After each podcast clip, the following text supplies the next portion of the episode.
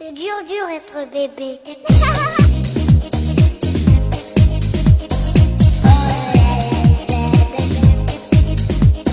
呃，Hello，大家好，欢迎收听 Lady 妈妈腊八粥，我是女生卢小云。我是琳琳，嗯，我刚才啊跟琳琳咱俩在聊说这个孩子刚刚上幼儿园，我听到最多的一句话就是，哎呀，你们孩子一定教育不能输在起跑线上那他说的起跑线在哪儿啊？啊！我身边就是我去送小朋友上学的时候，基本上家长都在聊一些什么话题？你给孩子报钢琴班了吗？报舞蹈班了吗？报英语教育班了吗？还有包括亲子游泳。哇，亲子游泳上幼儿园才报，其实晚了，我们三个月就去了。你是有特殊性呀，你本来就是国家二级游泳运动员，可能接触这个早。我真是个旱鸭子，我真没接触过。嗯，但是这个亲子游泳实际上也是有很有技术含量的一件事儿，也这个起跑线你还真得选对了才行。所以说，因为这个，你今天给我拉来了一位专家，然后要给我上上课，对吗？对的，对的，对的。今天因为亲子游泳可能是目前来说，一个是很热，然后很多妈妈们很关注，然后但是它其实有技术含量的一件事情，所以今天我们特意请来了一位，呃，算是亲子游泳界的专家吗？呃，算是，因为刚才我跟他交流的时候，他告诉我说，他是国内呃最早第一个把 FILA 这个法国婴幼儿水上运动启蒙协会的这种认证引入到国内的一位辣妈。Hello，大家好，我是玄磊，嗯、我也是一个辣妈哈，我有两个宝宝，一个女孩，一个男孩。刚才呢，小云说这个，呃，法国的婴幼儿亲子运动，婴幼儿叫水上运动启蒙协会，法语的全称是 FAEL。啊，更不行完事实说明我小云说的很好，其实有一种拉丁的风情在里面啊。啊，谢谢谢谢。然后我听说这样的一个亲子游泳在国内好像是最顶级的，而且是唯一的，对吗？呃，我们现在在国内是唯一授权的，是这样的。然后呢，呃，我们的中心是和他们，呃，是他们在亚洲唯一的一个授权认证中心。那你像跟玲玲一样，你们都是对游泳什么的都呃具有这个资深的一些经验，然后所以了解的很多吗？啊、不是这样的，我跟玲玲完全不同，我就是一个普普通通，跟所有的听众朋友一样，我是一个普普通通的妈妈。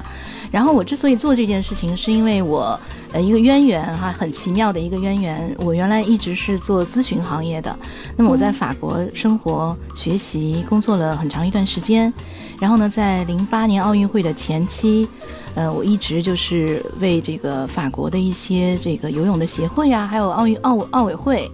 服务，然后帮助他们参加这个北京的奥呃奥运会，所以因为这个和他们很多体育界的人结缘了。啊，完了呢，因为我有了两个孩子，我走过一些弯路，确实走过不少的弯路，在亲子游泳方面比玲玲走的弯路还多得多。我估计她是没有走过弯路的。嗯，也没有。其实因为这个东西刚刚到中国，大家都不了解嘛，但是又很热很新鲜。因为我是靠自己实践去一家一家店试的，但是不像玄磊，他会有一个非常庞大的一个教育的体系，然后一个很一些很专业的知识，然后来支撑它。那这也是为什么今天把玄磊叫过来，然后和我们这些辣妈一起来分享的。嗯，那像我这样的一个辣妈，还跟你俩就是，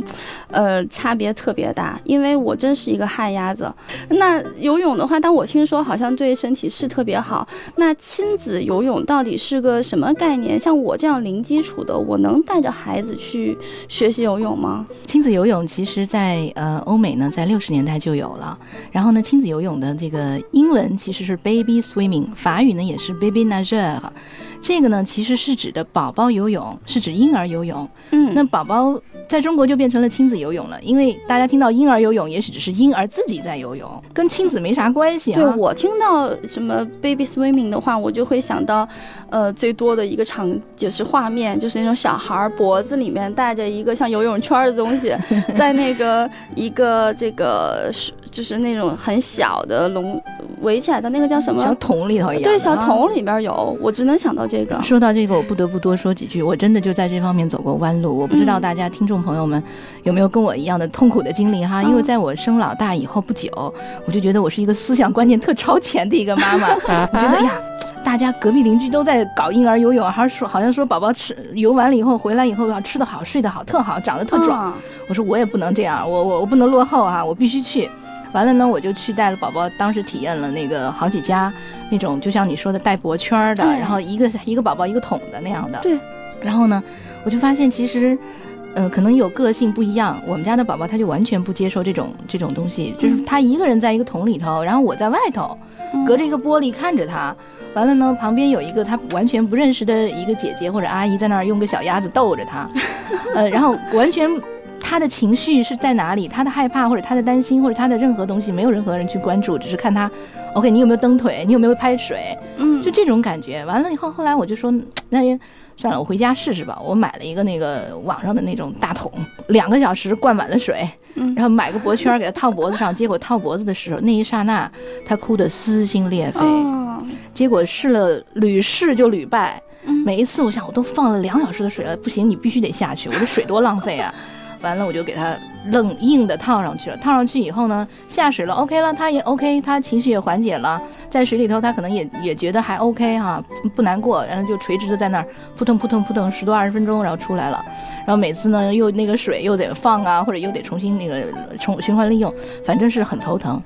给他套脖圈的过程很让人崩溃，那你这样走过弯路之后，是什么时候发现这样做其实是有问题的？嗯，隐隐的我知道那么做是不对的，好像不嗯符合我对亲子关系的这样的理解，和不符合我对这个，呃，孩儿儿童的这个心理的保护的这样的理解。嗯但我不知道，当时我不知道我怎么样样做是更好的哈，因为嗯好像当时还没有特别多的了解亲子游泳这种概念。那现在就是我们刚才你就说你们在正在做的这个亲子游泳项目，这个游泳馆，它正确的是一种什么样的一种方式呢？它是这样的，就是首先呢，宝宝是不带任何的脖圈儿和浮力工具。啊，那它不会沉下去吗？OK，这个我慢慢讲哈。嗯然后亲子游泳呢，亲这个东西就是要和父母在一起。嗯，那就是说，父母和宝宝一起同时在水里，嗯而且这个水不是宝宝一个人单独一个桶，而是真正的一个大的泳池，符合这个宝宝的温度。体表温度三十二到三十三度这样的一个水温，然后呢，水质呢是一个物理消毒，没有任何的化学的刺激，嗯。然后这个消毒的水质呢能够达到欧洲的水质，嗯两小时整整个这个水就全部循环过滤一次，同时呢，这个水深也很浅，就零点八米到一点二米。这样的话，成年人爸爸妈妈完全有这个能力，就是在水中能够托住、轻轻地扶住这个孩子。这个孩子其实是很多六六个月以内的孩子宝宝，他是没有丧失从妈妈。母体里头就在羊水里头泡过以后出来的那种本身的水感，它还没有完全丧失的，所以它在水里它会觉得嗯还挺自如的，特别是有妈妈在或者闻到妈妈的味道，那就更舒服了。那我没有听错的话，也就是说，这个六个月大的孩子都能够去体验了。两个月以后就完全是没问题两的。个月对，我们其实是从三个月开始就开始泡在水里了。在国外是七天以后，它就是一个水域，在水里头感受更亲密的亲子关系。如果是父母不会游泳的话，这个完全不用担心。我们还有教练和助教和安全的这个救生员在岸边巡视，教练会和所有的父母和宝宝一起在水里。就是那个哦水就腰腰高一点点，你是站在里面的。嗯哦，这样的话我大概听懂了。嗯，其实这样的话，我感觉最大的一个感受就是有别于最早我说的孩子带一个脖圈儿那种游泳，它是那个是让孩子自己去扑腾，而这个呢是妈妈和孩子之间他们可能会有这种肌肤的一些接触啊，然后身体的一些这个互相的这个呃接触，会让孩子感到放心安全。这就是亲子游泳里头最大的一个理念，是其实是亲子关系嗯和儿童早期的安全感和情感需求。可以这么说吧，我们比这种陆地上的早教提供了更多的可能性和更多的这种三维的空间。陆地上可能是直向的，宝宝可能他要不就是横趴着、躺着，要不就是直立着坐着，他不可能斜着或者弯曲着。或者做各种动作，在水里就有这样的可能，水有浮力、阻力，有失重的感觉。孩子和妈妈会有更多的肌肤接触，更多的维度吧，应该是这么说。嗯，这个我还能。这个我有就是亲身体会，啊因为我是带着我宝宝三个月就去去参加过这种体验游泳的。那个小朋友在三个月时候，他确实那种对水的那种本能是没有消失的。没错，没错然后。你只要一下去，然后但是手法得要正确啊，没错他就是飘起来的。就是飘起来的，哦然后你就飘它，你你在水里走，然后你看见它飘着跟着你。然后还有一点，我是特别认同这种就是教育理念的，是为什么？因为其实我们反思我们父母教育我们的那种方式和我们现在就所提倡的这种教育方式的差距在哪儿？就是我们总是小的时候总是。被教育就是你去干什么，你干什么，然后我们就是心里就存在着恐惧和这种抵触。那为什么你不去让我去？就是从小就在这种这种焦虑中长大的嗯。但是其实我们现在就是更接受就是这种先进的理念，嗯就是你做什么，孩子跟着你做什么。对就是他是在模仿，然后这种有安全感的这种这种就是包围之下去进行探索的。其实这种效果是很好，它是主动的，不像过去我们是被动成长。对对对，我是不停的要给玲玲这番话点赞的，真的是这样。这。是就是我的体会，就是因为我没有什么任何理论知识，我就是试出来的。没错没错。嗯，因为那个我自己还有一个例子，我老公哈，嗯。他是本身就是少体校，从七岁练到十岁的少体校的游泳队员，哇，玲你玲是厉害，你对，这是这个跟我有见。但是他是有非常痛苦的练习经历，我也是，就是每天早上六点多，一个六岁多的孩子就被提了起来，然后叭扔到水里头，那个水的温度没有人去 care，没有人去想你的水水的温度适不适合一个小孩儿。一大早还没睡醒，啪就扔进去，然后就开始游吧。教练在上面就呵斥你，你这个动作不标准，那个踢腿踢的没有劲儿，就这种。然后每天都是噩梦一样的醒来，噩梦一样的训练完，然后噩梦一样的回家。我也是这种很抵触 我练到十，我为什么后来练到十一二岁的时候就练不了了？就是我对这件事已经讨厌到极点我就恶心了是吧？对，然后我天天都在诅咒我们教练，就是在那种状态下，你说怎么可能？咱们得算算咱们这个成年以后的心影、心理的阴影面积有多大，是不是？对的，真的是这样的。所以我们说，就是一个人，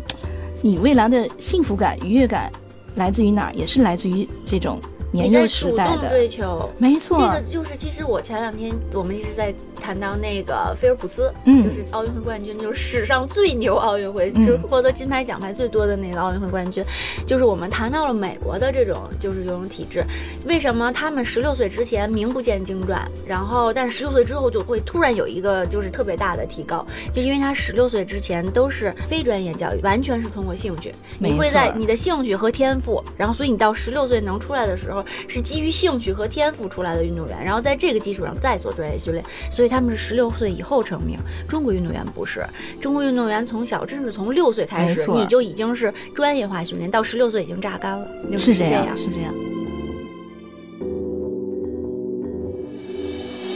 休息一下，马上回来哦。探讨生活，分享智慧，欢迎继续收听 Lady 妈妈腊八粥。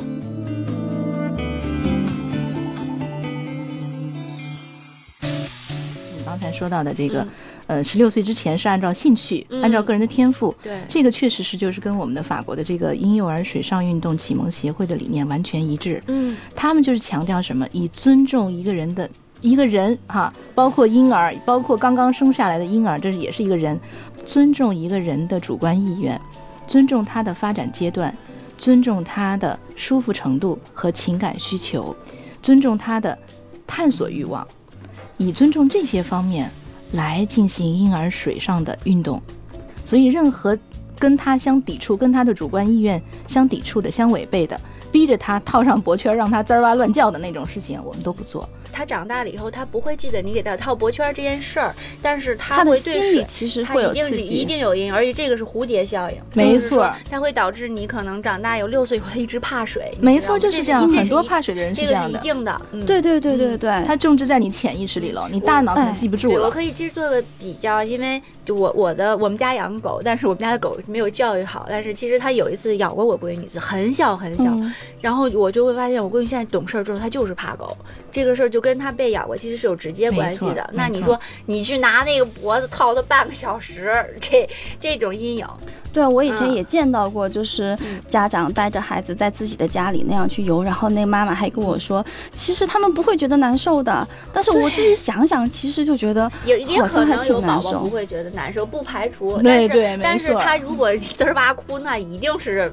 一定是受不了了，一定是崩溃了。对对，所以我特别认同宣磊刚才讲到的，他说那个，呃，这是一个心理层面，就是亲子游泳，它其实它不光是教你学会一个技能，它更重要的是对你的还有一些心理层面，它会有一些这种建设，对吗？没错，心理构建就是亲子关系的一个亲密度，孩子早期安全感的一个嗯建立，这是非常非常重要的。嗯那么宝宝在水里，首先他 OK，孩子都是从妈妈的肚子羊水里头出来的，他回到一个温暖的、同样温暖的一个安全的环境里头，他会觉得很舒服。然后呢，反过头来到任何地方，哎，他都会看见到妈妈在注视着我，妈妈的手在拖着我。害怕的时候，妈妈的手伸过来了，扶着我，嗯，多好的感觉呀，是你说动我了，我现在我就觉得，就是小朋友可能，嗯、确实在安全感这方面，可能因为我经常会的出差，嗯，然后或者甚至我有时候走的时候没有提前给他说，妈妈今天出差不回来，我觉得他在安全感上是有一定的这个缺失的。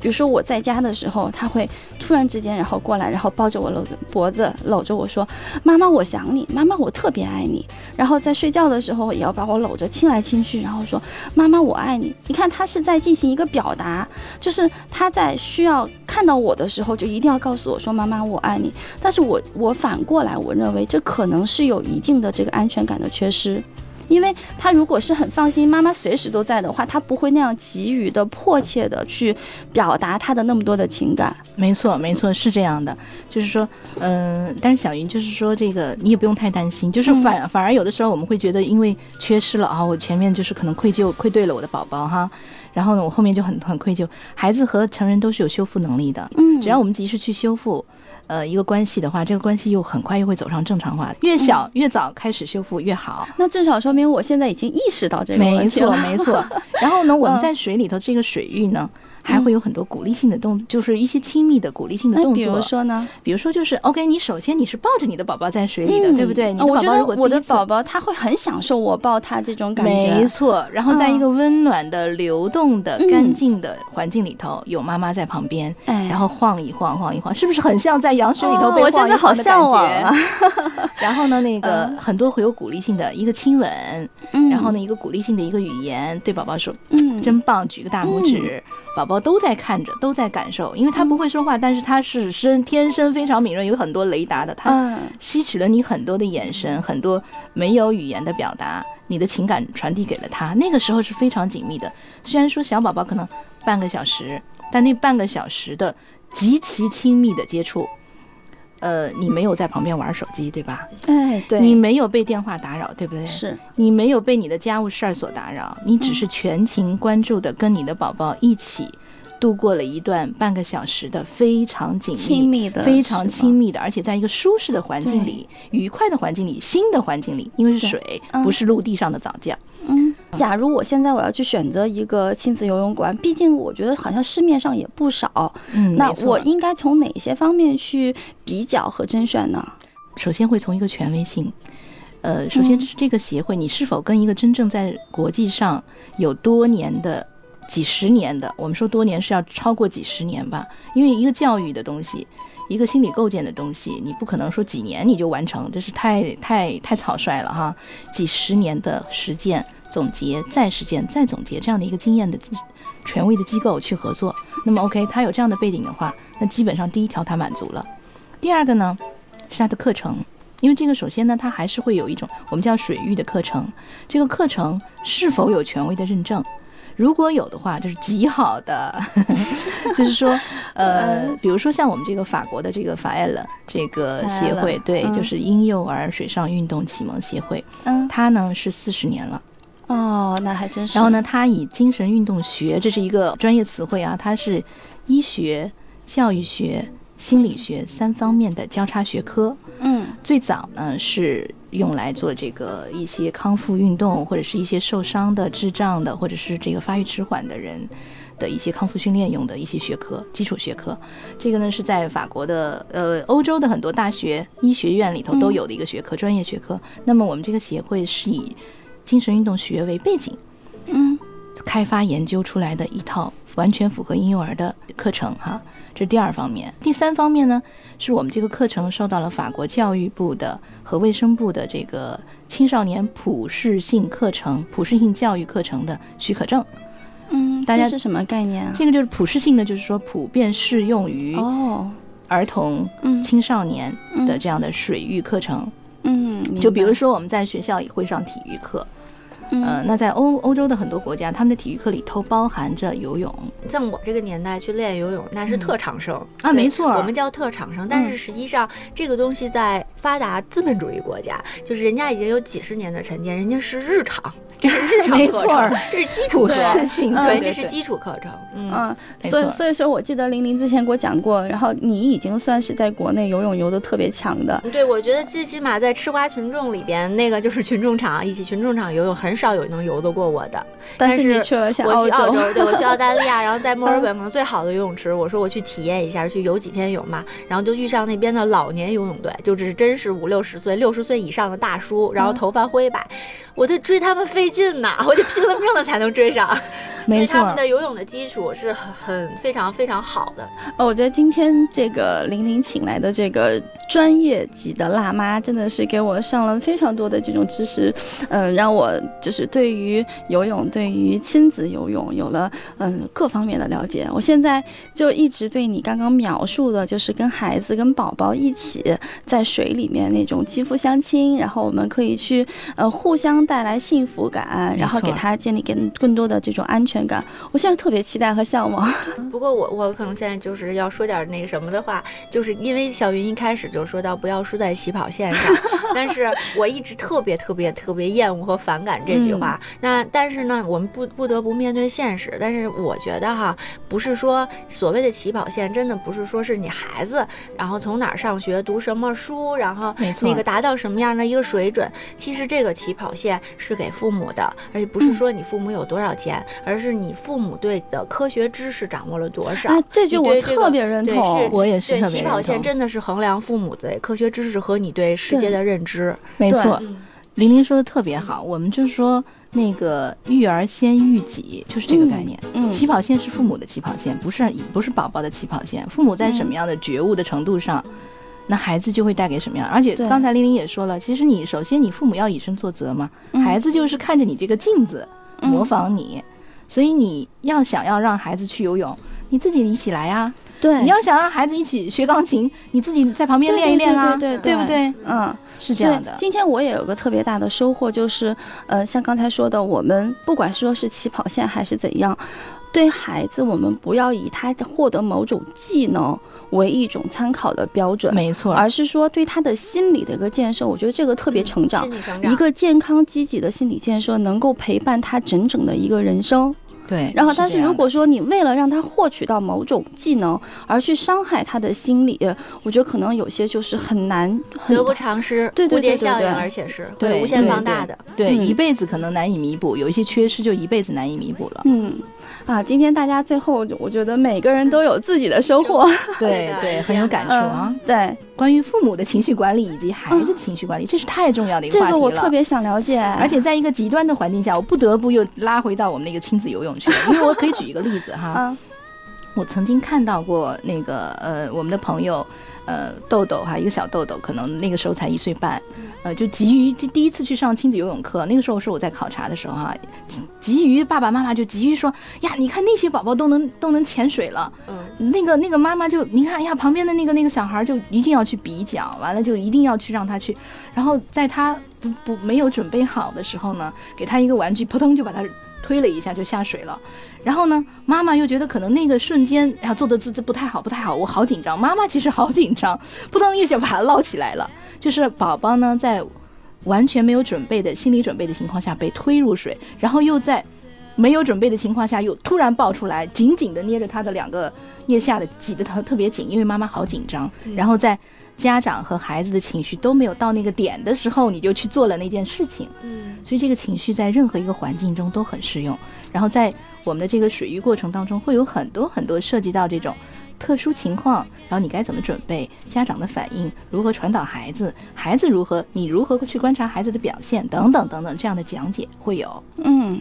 今天我觉得再次就是感谢能够邀请到宣磊，然后给我们分享了这么多关于亲子游泳以及和这个延展开的，我觉得包括心理层面的很多方面的话题。然后当然呢，刚才我们也谈到了，就是我们后续还会邀请轩磊来跟我们做一些关于这个心理呀，还有情绪管理啊，还有育儿方面的很多很多的这个呃内容。如果大家有兴趣的话，大家可以把你们想了解的、你们想知道的，在我们的节目下方的评论里面来留言。当然呢，你们也可以私信我。然后最后呢，就是呃，我还想提醒大家，如果你们喜欢我们的节目的话，记得一定要点订阅专辑，订阅专辑啊。然后呃，当然我们 Lady 妈妈呢，腊八粥还有同名的微信公众号，还有同名的微博。然后我们也会给大家生产越来越多的图文、音频，甚至视频这样的形式。然后，所以如果大家喜欢我们的话，欢迎继续关注我们，支持我们。最后再次感谢轩磊今天的到来，谢谢小云，谢谢谢谢。小云，谢谢玲玲，今天聊得很开心，谢谢，好，谢谢大家，嗯，再见，谢谢，拜拜。